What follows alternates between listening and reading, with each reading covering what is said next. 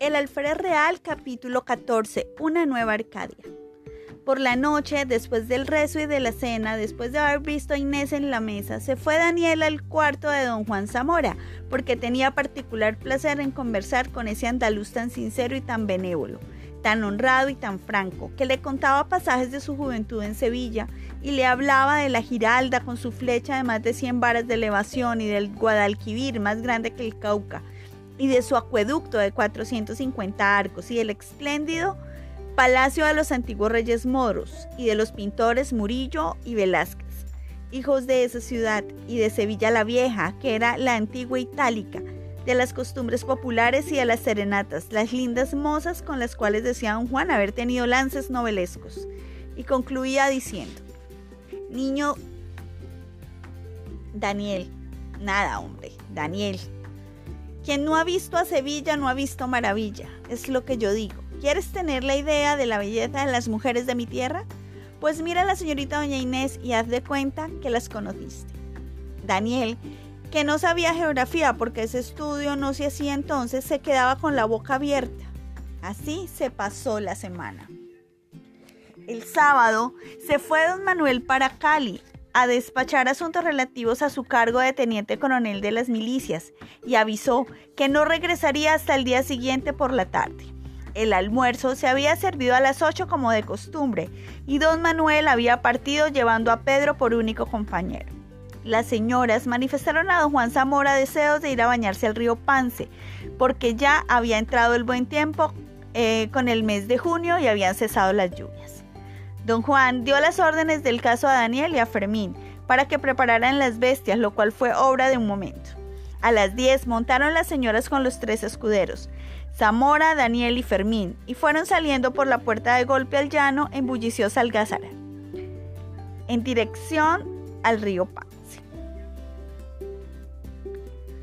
El día estaba magnífico, el sol en ese mes se encuentra muy al norte, brilla mucho y quema poco. No marchita la grama ni los árboles, ni merma el caudal de los arroyos. El aspecto de esa comarca era bellísimo, como lo es siempre, y para Daniel e Inés, felices con la confidencia que se habían hecho de su mutuo amor y que habían descargado sus corazones de un gran peso, el paisaje era verdaderamente encantador. Al salir de la casa, tenían que subir por un plano ligeramente inclinado hasta llegar al lomo de la colina, que desprendiéndose del pie de la montaña baja suavemente hasta morir cerca del río Cauca. Al llegar a ese lomo, debían descender por la otra pendiente hasta llegar al río Pance. Todo el camino era a lo más de una hora. Cuando coronaron el lomo de la colina se detuvo Daniel que iba adelante para hacer notar a las señoras la belleza del paisaje. La hacienda se presentaba a sus ojos en toda su extensión, en pintoresco panorama con sus variados aspectos. Del punto en que se hallaban mirando al occidente se percibía toda la colina cubierta de césped e igual en su larguísimo declive como si fuera obra de albañil. Ni una cabaña, ni un árbol, ni una mata impedían que los ojos la exploraran íntegra, desde su origen hasta su término desde el monte al llano. Allá, en Lotananza, descansaba la vista en los empinados farallones, y en el erguido pico de Pance, con, con su cúspide cónica y su color verde, verde azuloso. ¿Quién habrá ascendido jamás a esa cumbre altísima, asiento de las nubes y morada de tempestades? Al lado de abajo se presenta la parte más horizontal del terreno con sus numerosos árboles colocados de trecho en trecho para dar sombra al ganado y que va a terminar en las selvas seculares del Cauca. La llanura se interrumpe al sur en una larga barrera de verdura formada por los guaduales que coronan las orillas del río Jamundí y que le ofrecen con su follaje un palio perenne que lo resguarda de los rayos del sol. Al oriente se abre en dilatados horizontes el ancho valle, semejando un mar de verdura cuyos límites están allá en la cordillera central de los Andes. Así aparecería a los ojos de Moisés la tierra de Canaán, vista desde el monte Nebo. Al norte, el horizonte es tan extenso y el valle por ese lado es tan bajo que como en el mar se alcanza a ver el cielo sin alzar los ojos. A dos leguas de distancia se levanta la ciudad de Cali, reclinada sobre las faldas de la cordillera, coronada de montes y collados, de campanarios y de palmas, arrullada por el murmurio de su río, a la sombra de sus naranjos, nísperos y tamarindos, refrescada por las brisas de la sierra, perfumada por el aroma de los azahares, flor aristocrática de blancura sin mancilla, emblema de la pureza, escogida por las vírgenes para tejer con ellas sus coronas. Y en toda esa extensión que abarca la vista se descubren innumerables vacadas, demorando en sitios diferentes como si dijéramos cada una en su barrio. Al ver esos verdes campos, esos rebaños paciendo y esos arroyos murmurantes y esos frescos bosquillejos y esos matices de luz y de sombras, esas hermosas doncellas, Cualquiera creería tener a la vista un cuadro mitológico, recordarían a Teócrito y el idilio de Polifemo, y buscaría con la vista al cíclope, que debía estar sentado allá en la cumbre del Pance, vigilando sus ovejas y enamorando a la desdeñosa Galatea con su música, la de su agreste flauta. Largo rato estuvieron las señoras admirando en silencio el pintoresco panorama. De repente, doña Inés, mire Daniel, allá lejos, del otro lado del río Cauca, en medio de esas selvas, se distinguen muchas casas de teja. ¿Serán haciendas? Esas no son casas de teja, dijo Daniel, viendo en la dirección que ella señalaba. Esas son las copas de los cachimbos que sobresalen y están florecidos. Dicho esto, se puso en movimiento la caravana y siguió a paso largo hacia las orillas del río Pance. Como se conoce que Cali ha sido pobre en poetas, cuando ese río delicioso no ha tenido hasta ahora sus cantores. Ni el Eurotas, ni el Pactolo, ni el Duelo, ni el Duero, ni el Genil, ni el Tajo de Arenas de Oro fueron nunca más cristalinos ni tuvieron riberas más floridas. ¿Por qué no han aparecido entre nosotros un Virgilio que describa esta modesta Arcadia y que entone el honor de, en honor de ella melodiosos versos a la manera de Incipe Moenalios? El Pance no es un río histórico. No ha oído como el escamandro y el tíber, el choque de las armas ni los gritos de los combatientes atronando sus riberas, ni el espeso ni el espejo de sus limpias aguas se retratan ciudades ni torreones como en el Arno, el Támesis y el Neva. Él no es un gran río, ni por el caudal de sus raudales, que es muy escaso, ni por la longitud de su curso, que es muy corto. Desde el punto por que donde sale de la montaña hasta en donde muere, habrá en rigor tres leguas. Hace su curso por una pendiente moderada, pasando al principio y al fin de su carrera por debajo de frondosos árboles y en medio por entre prados cubiertos de verde grama. No encuentra su paso zarzales, ni malezas, ciénagas ni fango. Sus ondas se precipitan limpias y claras en el jamundí, para perder allí su diafanidad y su nombre. Es como una virgen inocente que nacida y criada en un castillo feudal, muere en la adolescencia sin haber tenido tiempo de manchar la pureza de su alma. La cabalgata, al acercarse al río, entró en la espesa arboleda que en ese punto orlaba sus riberas. Caminaron un rato a la sombra de un bosque de madroños cargados de fruto. Debajo de esos altos árboles crecían muchas otras plantas medianas de grandes hojas que mantenían el ambiente en deliciosa frescura. El ruido que allí hacía el río era muy leve porque esa parte era la única casi horizontal de su carrera. Llegaron a la orilla y contemplaron con placer la murmurante corriente y los hondos remansos que convidaban al baño. Don Juan, al llegar a un espacio del bosque claro y limpio, hizo que las señoras se desmontaran sirviéndose para ello de un grueso tronco de hierón caído. Ese era el sitio acostumbrado para el baño, tanto por lo delicioso del paraje como por la utilidad que ofrecía el tronco. Las barrancas del río eran altas, pero había una bajada hecha de intento y por ella descendieron las señoras.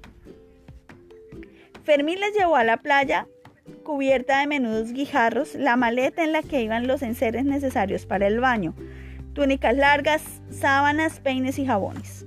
Bajo esa bóveda de follaje corre el pance, tejiendo aparentemente con sus aguas una trenza gigantesca entre los barrancos y la corriente. Hay playas secas, por donde el que va a bañarse se pasea escogiendo el remanso que más le provoca. Esos remansos llamados charcos son regularmente profundos y a pesar de eso se distingue el fondo tapizado de pequeños guijarros blancos, azules y verdes, como si estuviera en seco se ve distintamente que no hay en el fondo peligro alguno, ni ramas, ni hojas, ni fango, ni insectos. El que allí se baña entra en el charco avanzando poco a poco de la orilla al centro y se va sumergiendo hasta que el agua llega al cuello. Entonces baja los ojos hacia el fondo y se ve perfectamente los pies, como si solo hubiera de por medio una lámina de cristal transparente. La diafanidad de este río es tan notable que creemos que no haya otro que la tenga mayor, así como la delgadez y suavidad de sus aguas. Mientras que las señoras se bañaban, Daniel y Fermín se ocuparon en coger madroños, ya alcanzando desde el suelo las ramas bajas, ya subiendo a los árboles. Don Juan, entre tanto, se tendió muellemente sobre la blanda alfombra de hojas secas. Terminado el baño, llamaron a Fermín para que recogiera los vestidos, sábanas y demás utensilios, y subieron sobre la barranca con el auxilio de Zamora y de Daniel. Comieron con avidez de los madroños y subieron al tronco del higuerón, al cual los escuderos fueron arrimando los caballos, montaron y partieron. De regreso a la hacienda, las muchachas se mostraban alegres y locuaces. Tres cosas hay que excitan la sensibilidad de la mujer la hacen comunicativa y complaciente, el baile, el baño y el paseo a caballo. Don Juan se colocó al lado de doña Francisca. Las tres hijas de esta la seguían conversando alegremente. Doña Inés y Daniel iban los últimos a una distancia graduada como para hablar sin ser oídos. ¿Por qué será? dijo Daniel, que hoy me parecen estas llanuras más hermosas que otras veces y la luz más brillante, el ambiente más perfumado y el día más alegre? No puedo adivinar la causa, contestó Inés sonriendo maliciosamente. Daniel, que observó esa sonrisa, añadió, bendita sea esa enfermedad, ¿qué tal cambió? ¿Qué tal cambio ha operado en mi suerte? No se haga ilusiones, Daniel. Su suerte no ha cambiado. Yo, para ser feliz, solo necesitaba que usted supiera que la amaba entrañablemente. Ya lo sabe y eso me basta. Pero, ¿qué adelanta usted con que yo lo sepa? he adelantado mucho, porque en vez de vivir sobresaltado estoy tranquilo, en vez de estar triste estoy alegre y en vez de desear la muerte amo la vida. Pero Daniel, no hay cosa más triste que un amor sin esperanza. En mi concepto ahora estamos en peor situación que antes. No lo crea usted, yo siempre espero, porque solo para los que están en el infierno muere la esperanza. Admiro su valor. ¿En qué puede fundar usted esa esperanza? No lo sé ni quién sabe los arcanos de Dios. Mi maestro, el reverendo Padre Escobar, me hablaba constantemente de una providencia que gobierna el mundo y que interviene en los casos desesperados, en esos que parecen no tener remedio humano. Él mismo ha llamado mi atención sobre la sentencia de un poeta que dice, el trabajo tenaz lo vence todo. Yo veo que es usted una doncella de peregrina hermosura y sé que es del altísimo linaje y que posee bienes de fortuna y que por añadidura es pupila del señor alférez real, el hombre más apegado a los fueros y tradiciones de la nobleza. Sé también que puede llegar el día en que resulte algún pretendiente digno de usted con el cual le ordenará a su padrino que se case. Eso no me asusta porque no he de verlo. Antes de ese matrimonio habré yo muerto o moriré ese día. Y a pesar de estas consideraciones no me ha sido posible apagar el fuego de esa pasión que me devora. Lo mejor que podría sucederme sería que ella me matara. Vale más morir de amor ahora que más tarde de desesperación. Pobre Daniel, lo compadezco. No quiera Dios que llegue el día en que maldiga la hora en que me conoció. Aunque yo no he tenido culpa en el nacimiento de ese amor funesto, ni he dado paso alguno para que me ame, ni me he interpuesto voluntariamente en su camino. Todo ha sido obra de la fatalidad o de la providencia, quién sabe. Si usted no fuera quien es, si yo no conociera su altivez y su virtud, le diría, busquemos otro llano. Busquemos otros montes y otros ríos, otros bosques floridos y sombríos, do descansar y siempre pueda verte ante los ojos míos, sin miedo y sobresalto de perderte. Qué hermosos versos hace usted, Daniel. Infeliz de mí, esos versos no son míos, son de uno de nuestros más grandes poetas, son de Garcilaso de la Vega. Ellos expresan las aspiraciones de mi alma. ¿Ve usted allá al oriente esas montañas azules? Del otro lado de esa cordillera hay gente, hay pueblos, allá queda el reino. Pues bien, quisiera salir ahora a escape con usted, transmontar esas sierras y caer al otro lado y presentarme al cura del primer pueblo que encontrara y pedirle nos echara la bendición. Pobre Daniel. Yo no lo seguiría porque sé que antes de llegar a, ese cura habría muerto de vergüenza en el camino. No me asombra esa respuesta. Antes la aplaudo, es digna de usted. En este instante observó doña Inés que los que iban adelante se habían detenido en el mismo paraje en que se detuvieron a la ida y dijo a Daniel, mire Daniel, allá se han detenido a esperarnos, hablemos de otra cosa. Qué lástima, me parecía que estaba en el paraíso. Hablemos pues de otra cosa.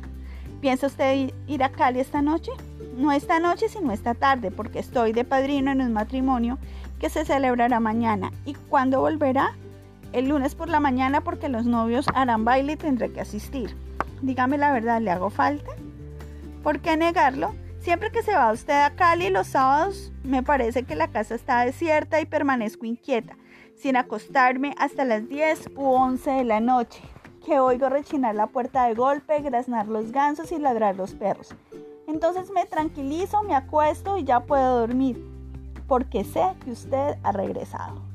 Bien haya la linda boca que tales cosas me dice. En ese momento se incorporaron a los demás y siguieron reunidos a paso largo.